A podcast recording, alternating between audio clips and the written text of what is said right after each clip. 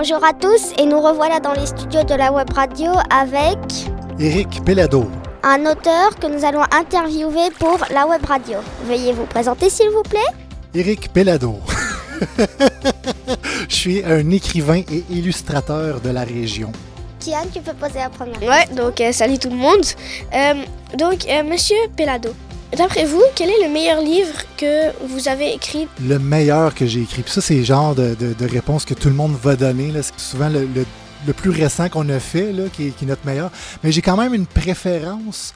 C'est pas nécessairement mon meilleur, mais c'est celui qui, me fait toujours sourire. Là, puis on a parlé un peu. Euh, j'ai fait un livre qui s'appelle Abracacadabra. Et euh, ouais, ce livre-là me fait sourire parce que j'en reviens pas que j'ai écrit une histoire qui parle de ce sujet-là et qui a été accepté dans une maison d'édition puis qui est devenu un vrai livre puis qui, était un livre qui se vend bien. Et j'ai mentionné dans ma présentation tout à l'heure de tous les livres que j'ai j'ai seulement deux livres qui ont une version audio c'est-à-dire que quelqu'un le, joué euh, en lisant le livre. Et Abracadabra c'est un des deux livres qui a une version audio de ce livre-là Quel fut le premier livre que vous aviez écrit, monsieur Pelado Le premier que j'ai écrit qui est devenu un vrai livre, euh, c'est un livre que j'avais fait la première fois à l'école secondaire, qui est l'histoire d'un cochon qui a un grand rêve puis qui veut voler comme un oiseau. Et mon enseignante, elle m'avait dit qu'elle trouvait que ça pouvait devenir un vrai livre. Et j'y ai cru, sauf que ça m'a pris 12 ans avant que ça devienne un vrai livre. 12 ans à refaire le livre plusieurs fois à travers les années. À chaque fois, j'apprenais des nouvelles choses, que j'avais de nouvelles, nouvelles connaissances scolaires. Je suis allé à la cité collégiale, je suis allé au collège Algonquin.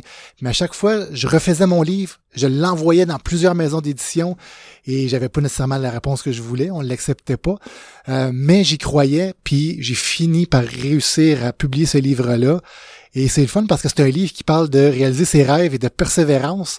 Et moi, pour que je fasse ce livre-là, il a fallu que je sois persévérant pour réaliser mon rêve d'être auteur. Merci. Quel est le livre que la maison d'édition a pris le plus vite, par curiosité? Hmm, ben, sais-tu quoi? C'est quasiment difficile à répondre parce que je suis rendu à une place dans ma carrière. C'est étrange parce que j'ai j'ai des livres comme par exemple avec le cochon qui a pris beaucoup de temps.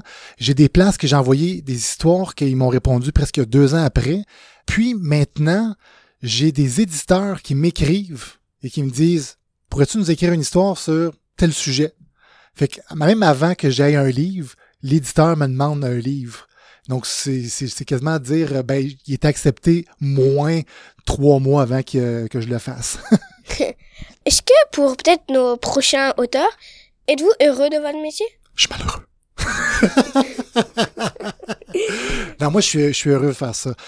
Faut le faire pour les bonnes raisons. Si tu dis, moi, je veux faire des livres parce que je veux devenir millionnaire, T'as une chance sur un milliard, ouais. Ouais, c'est quasiment ça. C'est comme pour devenir comédien, comme pour devenir euh, euh, chanteur, tout ça. C'est, faut pas le faire pour l'argent. C'est le fun quand il y a l'argent qui vient, mais il faut le faire parce que tu es passionné, parce que tu aimes ça. Puis moi, depuis que j'ai 10 ans, je rêve de faire des livres. Puis juste le fait de pouvoir en vivre, mais j'adore ça, de pouvoir écrire, dessiner, tout ce que je fais a rapport à la créativité de loin ou de proche. Donc, je, je- j'adore le métier que je fais. Si tu es passionné pour ça, je, je t'encourage à continuer, peu importe comment que ça paye. là. Kian, as-tu une autre question? Euh, Finalement, est-ce que vous aimez rencontrer vos lecteurs? Euh... oui, j'aime ça. Mais je vais dire quelque chose. Je suis quelqu'un qui, qui était très timide quand j'étais plus jeune et ça me stressait quand j'ai commencé à être auteur d'aller dans les écoles pour rencontrer les jeunes parce que je, c'est, c'est un peu nono, là, mais j'avais peur. Même si j'étais un adulte, j'avais ouais, peur d'aller voir les monde, normal. Mais euh, à chaque fois que je vais faire des, présen- des présentations, je te reviens tout le temps là comme rempli d'énergie, parce que je, je- trouve ça le fun. Même si c'est pas toute la classe qui, qui tripe sur les livres, tout ça, mais des fois, tu as juste besoin d'avoir deux, trois personnes que tu vois qu'il y a une étincelle qui s'allume, ça, ça, ça, fait, ça fait vraiment du bien. Ce que j'aime beaucoup dire dans mes présentations, c'est parler justement de persévérance puis de réaliser ses rêves, pas juste par rapport aux livres. Si quelque chose que tu aimes, travaille fort pour y arriver. Faut pas que tu te décourages si tu réussis pas du premier coup. Puis ça, c'est un message que j'aime beaucoup faire dans les écoles. C'est un message qu'on se fait dire souvent quand on est jeune de pas lâcher tout ça. Mais je suis un exemple de ça parce que il a fallu que je sois extrêmement persévérant pour faire ce travail-là. Par curiosité, dernière question. Cela, ça fait combien de temps que vous écrivez?